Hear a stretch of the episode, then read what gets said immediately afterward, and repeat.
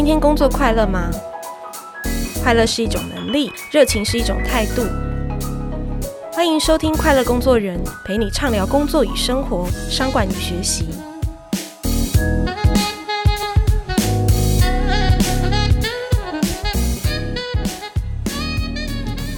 大家好，我是 Cheers 快乐工作人主编若涵。今天要跟大家来聊聊理想的工作。当人力银行指出二月的这个职缺数高达二十七万，是创历年新高的同时，年轻人却平均要花二点八个月才会找到正职的工作。那这中间你可以看到一个落差，就是说，其实企业很缺人，越来越找不到人，但是求职者好像也没有很顺利的都能够找到好工作。这当中到底是哪里出的一个差错呢？其实许多的研究调查都指出，现在的年轻的职场工作人想要找的，与其是一个可以养家活口的工作，更不如是想要找有意义的工作这件事情。他们并没有那么想要能够为薪资啊、年资啊。忍气吞声，他们想要为自己工作，做有意义的事情。所以，我们今天要来跟大家聊这样子一个题目的时候，我们邀请到的是前台大 EMBA 执行长，还有很多家企业的独立董事，横跨金融跟科技业的李吉仁老师。这些年呢、他退休后当起的社创组织的领头羊，创办了这个社会创新人才学校 School Twenty Eight。他跟 TFT 的刘安婷、绿藤生机的郑涵瑞等等。这些的年轻人一起去培育下一个世代的年轻人，打造企业跟社创组织的人才流动的正向循环。所以，老师在做的事情就是让更多的年轻人有机会、有能力去创造做有意义的工作跟事情。我们欢迎李老师。空中的朋友们，大家好，非常高兴在这个地方跟大家聊聊天。是老师，诚如我刚刚把您介绍出场的这个介绍词哦，其实您在企业、在学界，其实都有非常深厚的这样子的一个经验。那这些年，您也跳进来我们年轻人这个圈子，一起来培育年轻人。那您自己来看哦，就是现代年轻人在找工作的时候，到底他们想要找什么？到底现在的工作趋势是什么？趋势我倒是不一定有办法能够涵盖，不过我觉得年轻人在找工作，确实跟我们过去。不要说我找工作的时候，就算我刚开始当老师，我看到的那批学生在找工作，其实每十年可能都不太一样。那我是有很深的感觉，我退休前五年到六年左右，我感觉这个学生找工作的那个想法真的是跟过去很大的不一样。那我自己也在反思，到底什么不一样？我大体上我的看法是这样，我觉得第一个，大家现在当然。尤其我是在这个一线的所谓顶尖大学里面看到的这些学生，他们当然都很 care 说这个薪资待遇是不是一个合理的数值。那这件事情比以前来的更明显了。但是他们的同时呢，他也非常 care 说这工作到底是不是一个有意义的工作，就像你刚刚所说的一样。对。另外一个要件就是说，这个有形的待遇之外呢，他其实也非常 care 的是在于说，那这工作到底未来能不能对社会产生影响力？那第三个层面其实更深刻的就是，其实以前我们找工作的时候都觉得有个工作可以让我们拼命，只要公司是会成长，我们会跟着升迁。可他们 care 的时候，可能在很开始的时候，对于工作生活的平衡就非常在意。是。那这个的同时呢，他其实更在意的、更深层的是对于这工作的目的性。嗯。也就是说，人为什么要工作？工作最后的目的到底在哪里？所以简单说起来。意义性、目的性，还有这工作的影响力，其实是我觉得我在十年前看学生在找工作的时候比较没那么在乎的。但是这件事情就很难从你刚刚所说的“一零四”里头的这些真才里面看得到。对，所以这里面就有一个很大的落差。我可能看到的都是工作的待遇。还有内容、公司的成长这些外在条件，可我看不到的，事实上是工作的意义性、目的性，还有这个影响力的工作。所以这里面明显的，我就感觉到这是蛮大一个落差。那这个落差从哪边可以观察得出来呢？我在学校里面，我看到很多的学生都会去参加很多的实习的工作。那很多人实习的履历，当然他都知道是要对标到。他未来的工作。打个比方，你想进顾问公司，你就会找顾问公司类似的实习，这样才能说服未来的雇主说我已经有经验了。对。那我就发现，大概有差不多一成到一成五的孩子呢，他很积极的在找一些，比如像社会企业、新创企业，甚至是非盈利企业。是。那这里面你就可以看得到，他其实心里向往的，事实上是那个所谓叫有意义跟影响力的工作。但是到了找工作的时候呢，他们也不敢完全跳进去，因为这些工作呢，未必说是叫做外表不是那么光鲜亮丽，最主要在于他也不晓得他的。未来职业，如果在这个路上走，到底跟已知的那些，譬如进大企业、进知名的公司，到底有没有什么不一样？所以这里面是存在的一个缺口。我觉得这个缺口呢，从我离开学校以后，我就一直觉得越来越明显。这个事情大概就激起了我跟一些首创组织开始在想，我们应该共同想个法子来解决这个问题的这个呃动心起念。那老师近十年、近五年，你已经感觉到你身旁的学生、毕业生要找工作的这些出发点都不一样的时候，您自己看见大家求职的路径啊，就是说，除了您刚刚提到有少部分他可能会造社创组织，这些人可能有一成五可能是实习的时候就会去，但是真正出社会可能不到一成嘛。那大家到底去做了什么样的工作？那种汰换率是高的吗？如果他没有办法能够顺利进到他想去的地方，或者说他知道，但是他可能不敢进去，因为他不晓得未来职业的发展。通常他大概就会找比较新型的组织、新创的组织。哦，打个比方说，会是找那些这个小型或是两千年之后成立的新事业。舍弃掉到那个大企业去，我看到大概可能的途径是在这个地方。是。那另外当然也有一部分就是他也一样有能力能够进入那些大企业的工作，但是他做起来其实并不太快乐。嗯哼。大概过几年之后，他大概自己就会有一些反思，然后哪天如果说他这个有一个自己。对自己对话的时间的时候，他可能就会产生一些改变。所以我看到这个缺口其实是有一些优秀，但是并没有办法能够很准确的分定到让他觉得有意义感的工作的这些样这样的一个需求了。是老师，您刚刚谈到现在年轻人就是很勇于的去追求生活工作平衡，然后追求工作影响力、意义，然后同时薪资也要合理嘛？您自己觉得为什么这一代的年轻人是？普遍可能有更多有这样子的一个共识跟想法，是什么造成？我觉得这也是一个很自然发展的状况了。大概应该有几条脉络，应该可以解释这件事情。第一个，我觉得整个过去十多年来，尤其从金融海啸之后。你会看到这个外在环境的发展，尤其是资本主义所构筑出来的这个经济社会所造成的那个平均数在提升，但是那个变异数也在增加，也就是说那个两极化的情况越演越严重。那这些情况大家耳熟能详，就包括那个九九比一的这种事情。对，那你也看到了，不要说看全世界，你就算看回来自己国内，你也会看到经济虽然在发展，可是。社会结构的这个高低差距，对社会问题的这个更加的两极化，那这些事情大概随着这个资讯的发达，我觉得年轻人是有感觉的。那另外一方面呢，他可能也看到了，就是过去传统或是我们比较传统的职业发展，其实他们都是已经是落后者了。意思就是说，他现在在进去的时候，他的工号可能排在几万号以后了。对，那你可以想见，当你往前一看的时候，上面云层这么厚，他觉得等到他要出头天的时候，不知道什么时候。这远远跟我们当年看到的情况是不一样。是，所以他也会觉得传统的路对他来讲，他也没什么太大的机会。然后他又对社会。因这个繁荣所产生出来两极化，他非常有感，所以很自然的这两项条件底下，就会让他自身出来说，我们需要做什么样的工作，这件事情的反思会比起以前哪里更迫切。当然，如果还再加上第三个因素，就是。以前我们可能也会想这些事情，可是我们其实也根本没条件去做这件事情。包括你可能需要一份好的工作，因为你的工作可能对家里是蛮重要。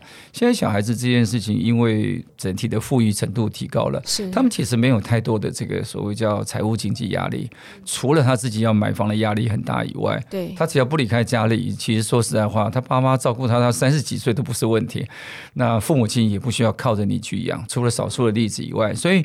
这整个情况下，让他就比较多的余裕空间去对这样的一个资讯通透之后所产生出来两极化的关怀跟关切更高。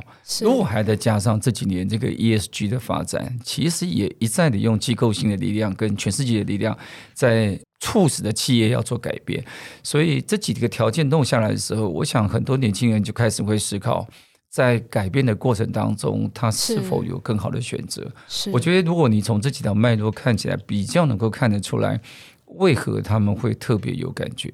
那其实这样子的一个现象，那当企业也警觉到嘛，就是这是一个。缺人的时候，而且我用传统的方法，我是没有办法去补这些人的。那刚好天下最近也做了一个封面，讲全面加薪时代。然后整个那个管顾公司未来超越就有调查，其实台湾的企业在今年全部都有加薪计划，平均加薪三到四趴。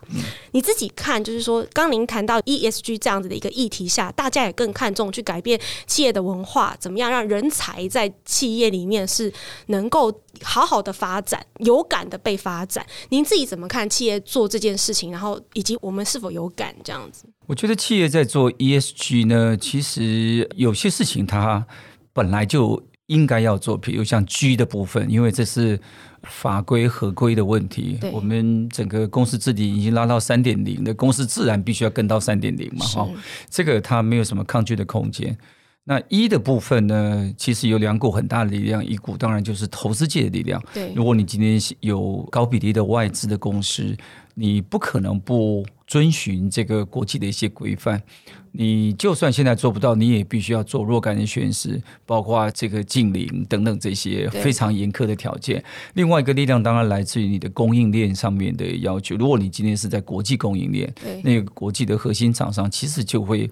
要求你一定要做到一个世界级水准，所以我觉得在环境面这一部分，企业大概也是没有办法抗拒，它必须要跟着这个趋势走。是，那这里面可能真的比较对公司来讲，它必须要学习跟思考，它要怎么做的，应该就是 S 了。嗯。那 S 那个部分呢，大半的企业可能过去都把它只放在。他的基金会、慈善基金会，或是说所谓叫 CSR 部门，那个部门其实我都觉得都只是比较像锦上添花。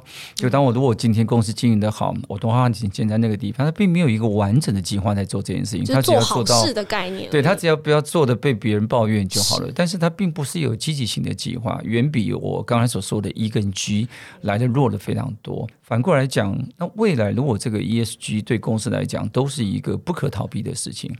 那这个 S 呢？每家公司其实就应该思考一下，你到底对于整个所处的社会环境，尤其在人的这个公平性上头，他到底该做什么事情？什么议题才是他能发挥他企业的强项的这个项目？嗯。那这个需要思考完了之后，需要有人执行。可是对不起，回到公司里头来，其实你不见得是找得到。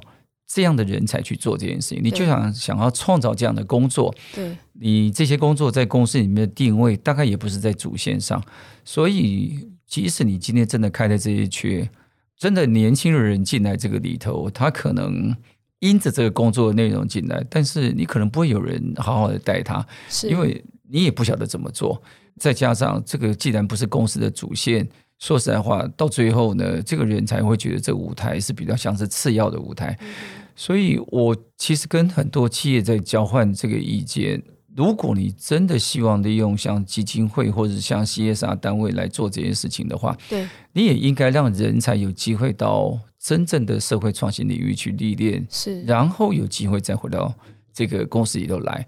所以我们在做这个 School twenty 的倡议的时候，其实有一个很大的体悟，就是我们如果能够让人才在企业跟非盈利事业之间，或者叫社会创新组织之间能够交互流动，对，其实相当程度就是我们把实际的社会创新领域的战场来当做他们培养人才的一个基地。完了之后，这些人才也可以再回流到企业，他也可以在社会创新领域做一两年，累积他的经验跟肌肉，再回去。所以回到你的问题，企业就想创造有意义的工作，他也必须要顾及到有没有那个场域去做人才的发展。那这东西其实不应该每家公司自己关着门在发展，因为你不见得真的有这样的土壤。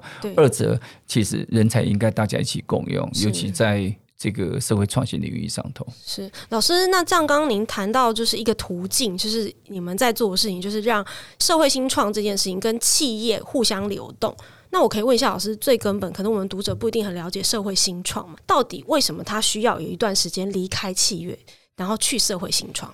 这个是好问题哦，因为第一个，我觉得社会创新其实是一个非常大的范围，就好我们今天在讲这个 ICT 产业一样，这里面包括非常多的细节跟非常多的这个所谓叫细分市场。那一样，社会创新领域里面，随着它的议题不同，它有它不同的这个生成脉络跟解决问题的方法。但有一件事情应该是蛮确定的，也就是说，什么样的事情需要社会创新？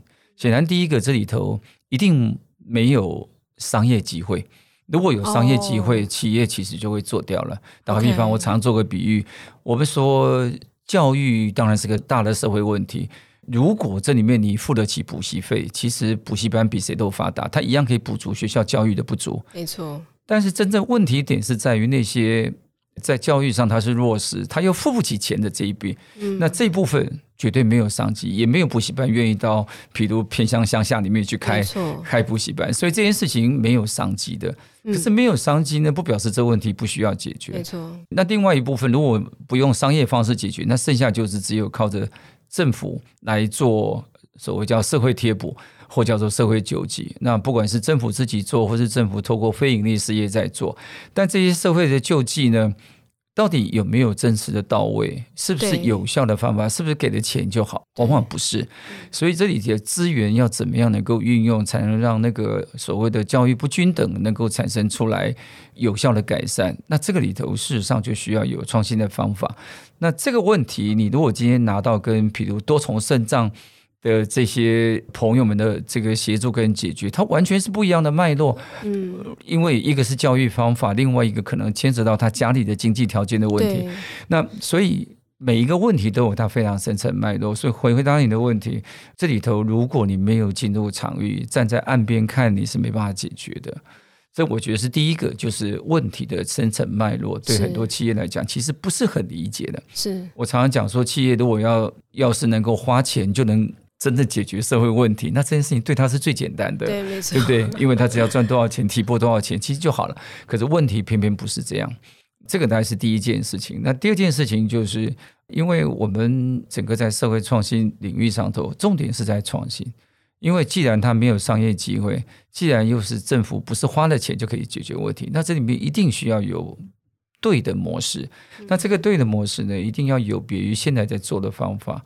所以，如果你没办法用创新的方法，你是没有办法解决那些会继续恶化下去的那个不均等的问题。是，所有事情都来自于不均等。可是不均等，事实上一定是成长过程中必然发生的状况。所以，社会创新既是个必要，创新更是一个根本。是，那我们才会觉得创新这件事情是需要一定程度的历练跟能力的发展。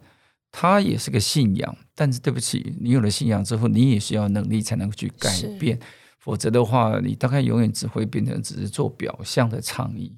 所以，如果听众朋友你听到这边，你有点觉得说，哎，你听到了一个好像你可以做一些燃烧热情的场域，然后它是。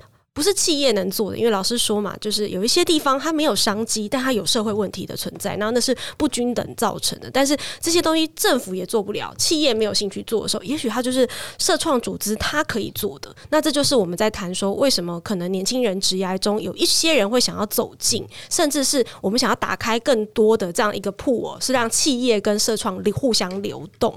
好像 TFT 其实它就是在做回应老师刚刚说的嘛，这个偏乡教师一直都不足，然后政府可能用各样的补助计划要更多的老师去，可是还是不够。那这个时候，也许有 TFT 这样的一个组织它存在的时候，它就会有计划去训练，去找这些适合的有志的人来，让他们进入这些场域，然后付给他们合理的薪水，然后让整个台湾的这个教育，你可以看到在偏乡至少它就有一些。不公平这件事，资讯的落差这件事被改善嘛？对不对？大概是这样的一个概念。我想这就是一个最典型的例子。台湾的这个我们不要说偏乡，我们通常现在名词叫做乡村学校。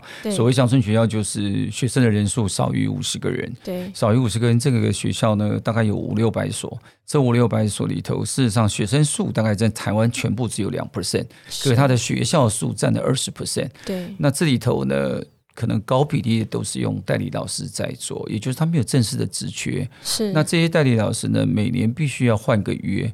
他可能今年在，明年就不在了，因为明年可能换到别人了，因为你没有任何的这个工作保障，更不要谈年资了。那但是这些照顾的事实上是这个两 percent 里面的百分之五十的孩子。对，那这。里头你就可以发现到它的不稳定性，就会让这个教育在这条没有持续。除了不稳定性之外，更严重的事情在于，因为它班级的数量少，所以老师的配备比就少，配备比少，它的多样化就会不足，所以那些孩子受到的刺激就不够。所以我想，TFT 其实这个计划，当然它事实上是源自于美国的这个 Teach for America，或是现在全世界的 Teach for All，但到了台湾来，其实他们非常辛苦的用十年的时间。每年可以五六十位这些所谓叫做社会的年轻精英，对，他本来都不是念教育科系，也不是立志要当老师的，他愿意用两年的时间到这些乡村的学校里头，用代课老师的方式，或是代理老师的方式，来协助这个孩子去用生命来翻转他的生命经验，让这个孩子知道说你。其实走出你的故乡，有一大片的天空。你只要愿意念书，你可以做得好的。然后用爱心带着他们，能够走上念书的一条路。各位可以想见呢、啊，一个孩子如果今天小学没有学好，他到了中学只有小学程度，到了高中只有中学的程度，他这辈子可能就只能做零工了。他做零工，他这辈子。就得等下一辈子才能翻转他家族命运。是，所以我们常常讲说，一个孩子教育失败，可能就是一个家庭的一辈子就决定在这个点了。所以，像这些事情看起来都很小的事情，也不是用钱你才能解决，你必须要有一个人对愿意在那个地方当老师。所以，我想，像这个计划其实是非常创新的计划，是就变成我们常用一句话讲，叫用不公平来。对待不公平，不公平就是说你不可能想象的事情。为什么这些年轻人可以有很好的工作？他为什么愿意用两年的时间到偏乡去？我在台大国际系教的学生，今年有第一个进去这个计划了，哦、录取的喜酒，我也是蛮高兴。这个是有史以来台大国际系恐怕是第一个进这个计划了。是，那我相信他是想清楚、想明白，然后他也知道这件事情对于他将来在这个。教育改革上面所应该扮演的角色，他是一个他想要走的路径。是，所以当然我们谈的 TFT 只是一个案例嘛。我们今天在聊的可能是一个更大的一个蓝图，就是说，那如果我把这些社创的桥梁跟企业衔接以后，那那个人才的流动是互相的。也就是说，诶，其实你以为你在社创组织待一阵子，你会流失竞争力吗？其实不会，企业也很看重你在这个场域当中的学习。所以，也就是为什么 School28 去年在第一届举办的时候，有四百多人报名，然后录取率只有个位数嘛，然后有。蛮多的大企业，其实他都响应，愿意让他自己内部的员工一起加入。那这就是因为企业也看见他认同这样子的一个学校，这样子培养社创人才的这样子的一个一个一个架构，其实是能够有效帮他培育他自己需要的人才。那上半场我们在这边先休息一下，下半场回来我们再跟老师聊更多，就是说像这样的社创学校，他所培养的能力是什么？然后以及我们自己，如果你想要在既有的工作中有一些好像改变，如果你想要做有意义的工作，或者是规划这样的职涯，你也可以怎么样去培养你自己的能力？我们休息一下。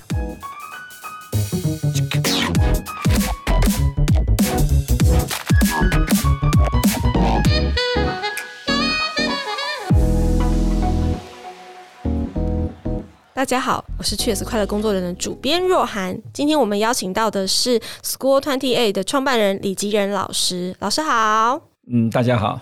上半场呢，我们跟李老师聊了很多，他过去在企业担任读懂啊，在台大 EMBA 教书啊，那很多他观察到的世代的这样子一个，也许年轻人找工作他对意义感的这个追求，以及企业在面对可能的一些困境哦。那老师也提出了一个他们在做的一个解方之一，就是在影响力职涯的这一块，他试图为社会的。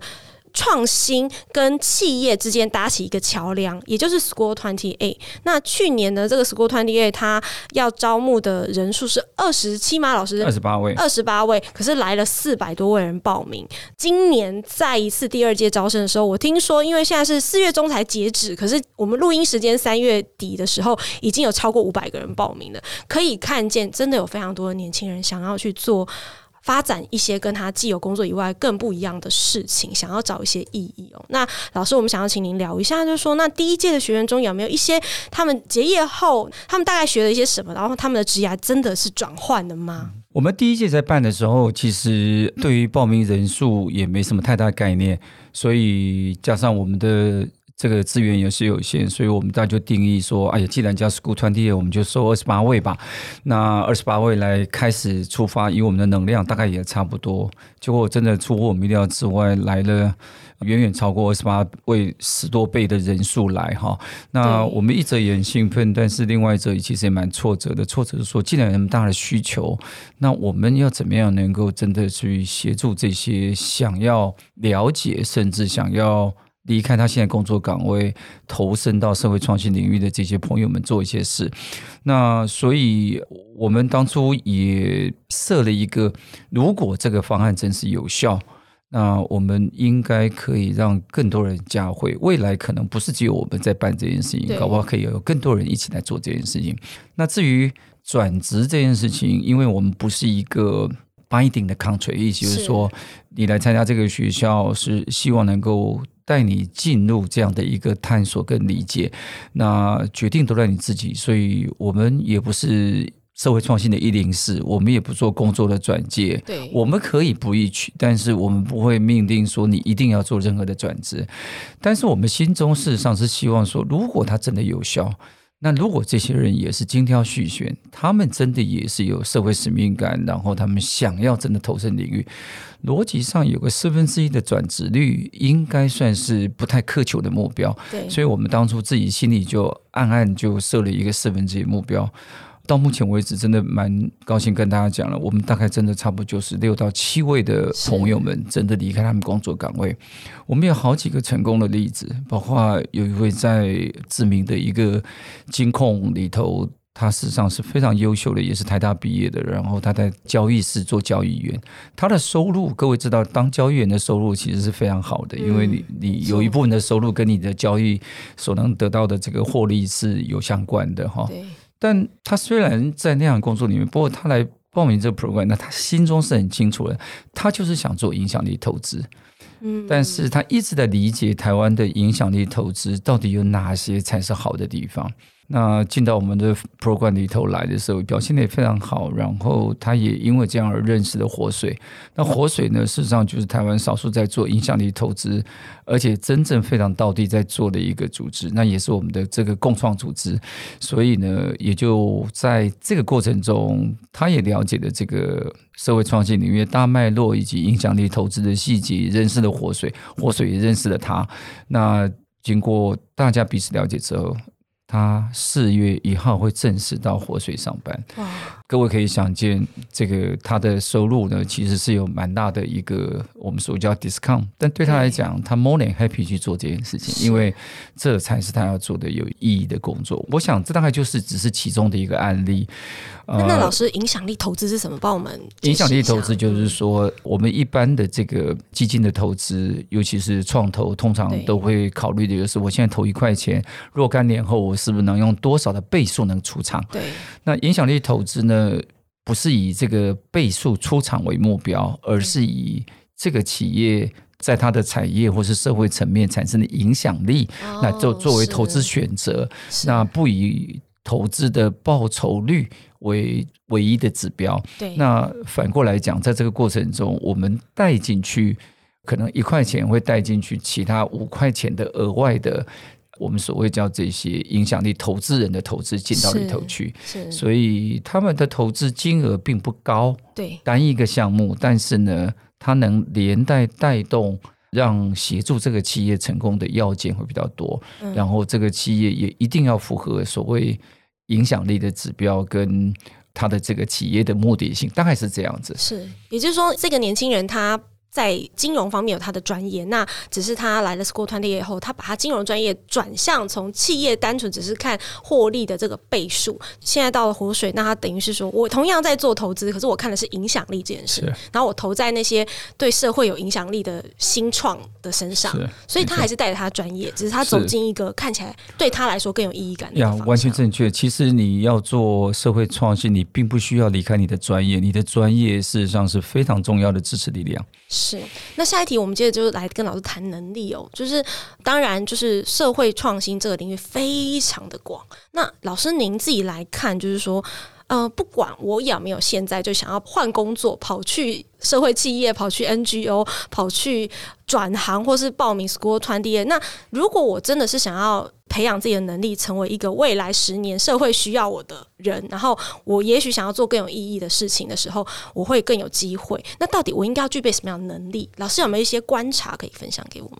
嗯，当然有，因为我想前提应该是在这个地方，就是你要有强烈的这个社会使命感，就你对于社会使命这件事情，你要自己有一个。所谓叫价值选择哈，呃，意思就是说，你的工作里头，你希望它对于更好的社会产生的改变这件事情，你希望能够参与一部分，成为你工作上面的一个重心。我觉得这个应该是前提了。是。那有了这个前提之后，那接下来才是下一个议题说。那我到底该在哪些事情上去着力？对，那不管你选择什么样的事情，这东西都是你要 own 起来的 issue。我想我们大家每个人都知道，每跨过一个领域，其实那个问题水都很深。所以我认为第二件事情就是你要有一个你希望能够拥有的一个你关切的问题，包括你说你对于教育，或是对于其他的平权议题，你有特别的关注，那这个事情你得要设。录进去哈，那好，完了这个以后呢，接下来你就开始要思考，就是社会创新到底需要什么能力？那我觉得很重要的事情，除了你有社会议题以外，剩下就是你知不知道创新这件事情到底关乎什么事情？是。那我觉得关乎的事情大概应该有几个。第一个东西就是你要有突破现在框架的想法。嗯，说实在话，所有问题今天之所以会成为问题。就是因为它是在现有的框架下，它成为被选择掉的东西，对，或是所造成的不平等。那你如果还在原来框架做事，是一定不可能解决这个问题的。那你一定要思考另外一种方法。那另外一方法就是一定要突破框架。所以首先要挑战你的是，你有没有突破框架的意愿跟能力？那这个事情说实在话，也不单单只是勇气两个字，而是在于那突破框架。你的新框架是什么？你必须要有一个策略性的想法。对，那这个框架也不是只有表面的问题解决，你要把所有相关的问题要解决，所以它必须要有一个系统思维。所以我想从愿景到策略到系统思维，这个思维能力是要有的哈。对，那有了思维能力，往下一层就是，哎，那这个要不怎么把它转换成行动？那就变成执行力了。所以我们在 School Twenty 里面有特别强调，你要有愿景、策略的思维，然后完了以后解决问题能力。更重要的是，你要有执行力。执行力关键在哪里？我觉得是专注，是专注很重要。因为常常很多的方法不是第一下就可以产生出来。那我们通常都会鼓励大家在做创新的时候，必须要用滚动的探索，相当程度就像新创在做的一样，叫做敏捷开发啦，这个金石创业这样的逻辑，也就是你用探索，然后学习，学习以后再改进。快速的轮动这样方式来做，那你就必须要能够喜欢，而且能够驱动像这样的一个转变。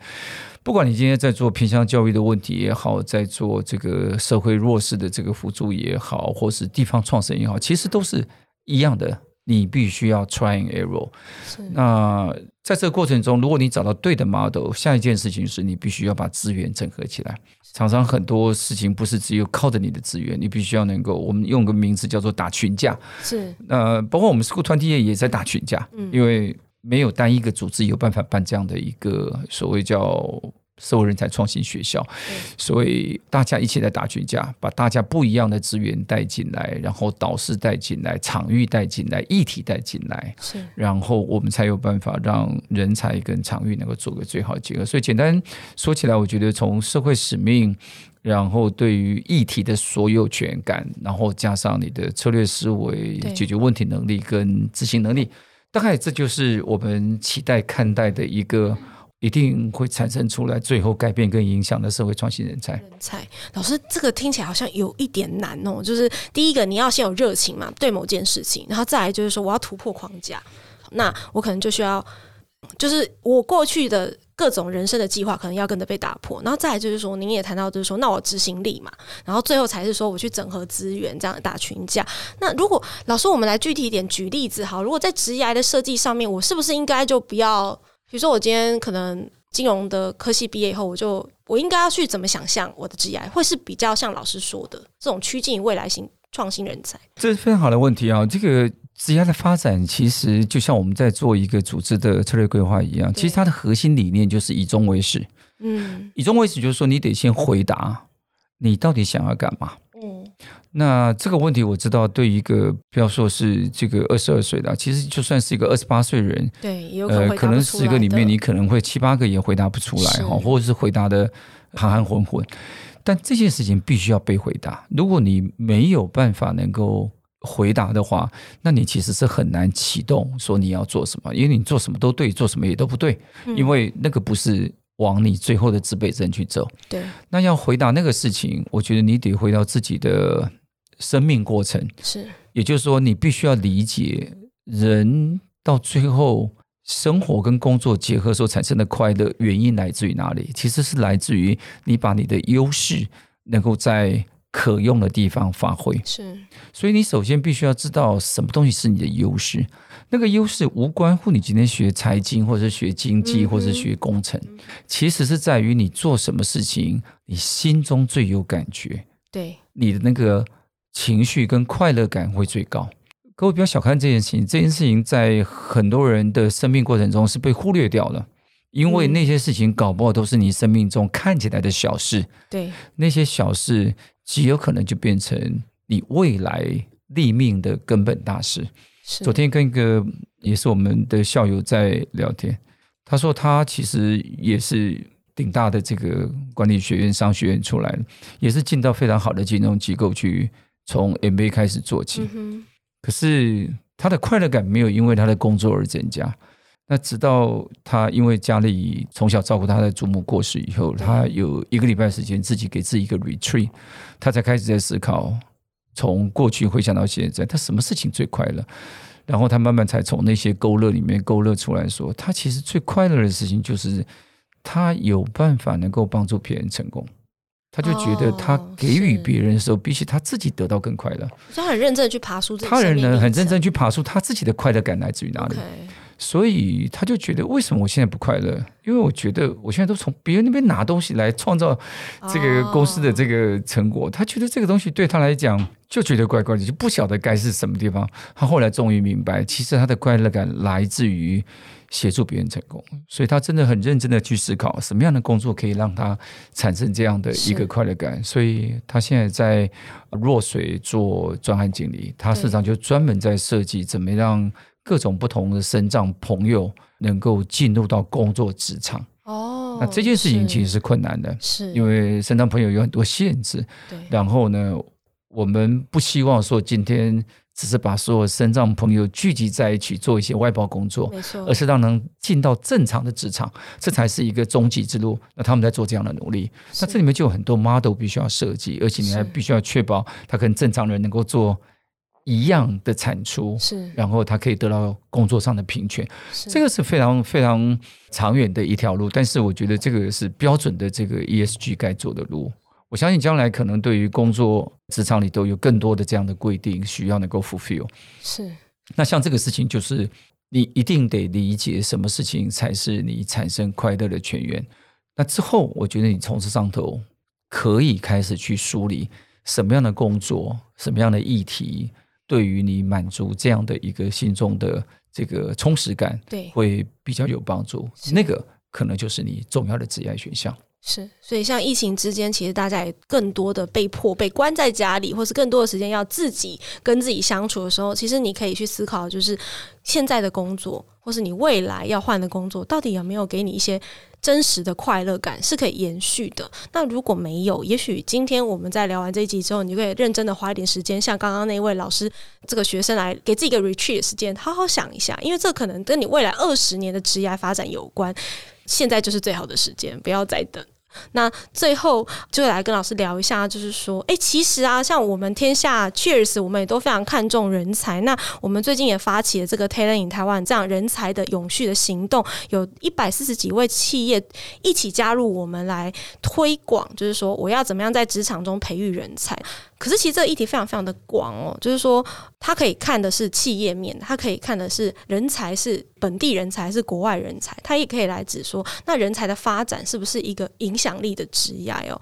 那最后就想请老师来谈谈，就是说，诶，那你给我们这一些年轻人什么样的建议？就是说，今天如果我看自己是个人才，好，我要成为一个人才，我应该怎么样去做预备自己，做努力？当然，这是个大问题，可以从很多面向来看。不过，如果今天从年轻朋友在思考自己的职业的角度，我觉得，如果你真的觉得你是个人才，或者是说你清楚知道你的优势条件在哪里，那我觉得你真的应该就是要找到一个能够让你优势发挥的舞台。对，那舞台这件事情又不全然操之在你。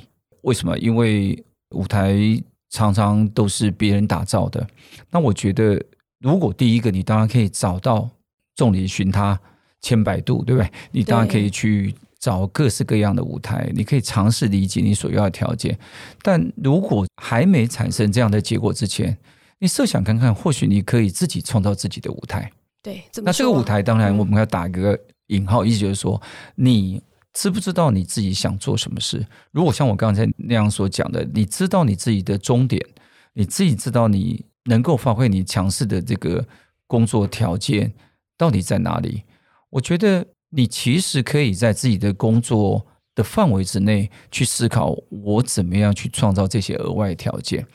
打个比方，我们在 School28 里面，我们非常强调的就是所谓叫专案行动学习，意思就是说，我们把真实企业的问题，然后用团队的方式，用解决问题的方法来解决。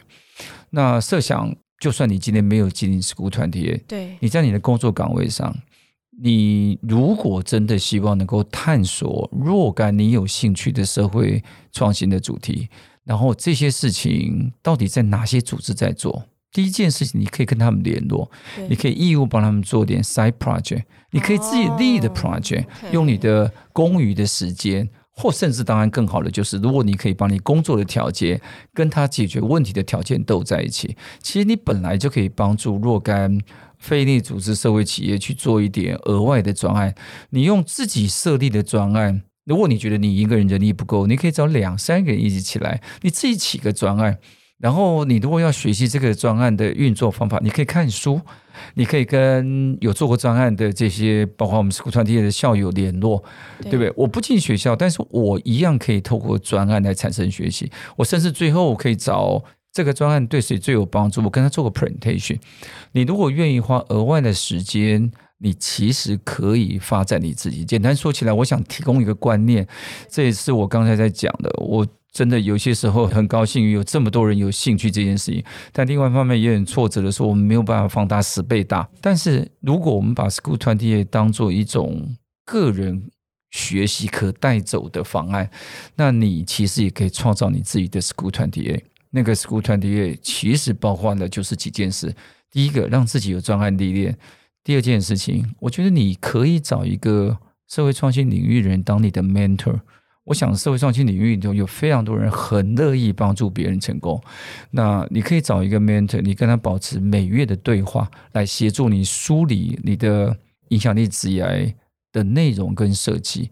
然后等时机到的时候，你其实你不需要经过 School28，你也一样可以去转入社会创新领域。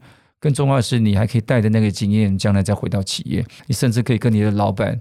让他理解你自己为你职业所做的努力，我相信公司应该会非常喜欢这种所谓叫做自驱动，的人才，嗯、那这把钥匙在你自己的手上。是，也就是说，自我学习成长这件事情不能断。那当你有了一些热情的时候，也许你。不一定真的就是中断你的职业，你可以从现在就开始一些计划，是连接你的热情的。那这个东西也有可能就会影响到你的下一个舞台之后的职业的发展。对，那今天我们非常的谢谢李老师来跟我们分享有关于社会创新这一块的人才，然后也鼓励每一个听众朋友，其实找到你自己的路，然后你每一个人一定都能够有机会走出自己属于自己很有意义也有影响力的一个工作的路径。好，我们谢谢大家。谢谢谢谢大家，谢谢若涵，谢谢。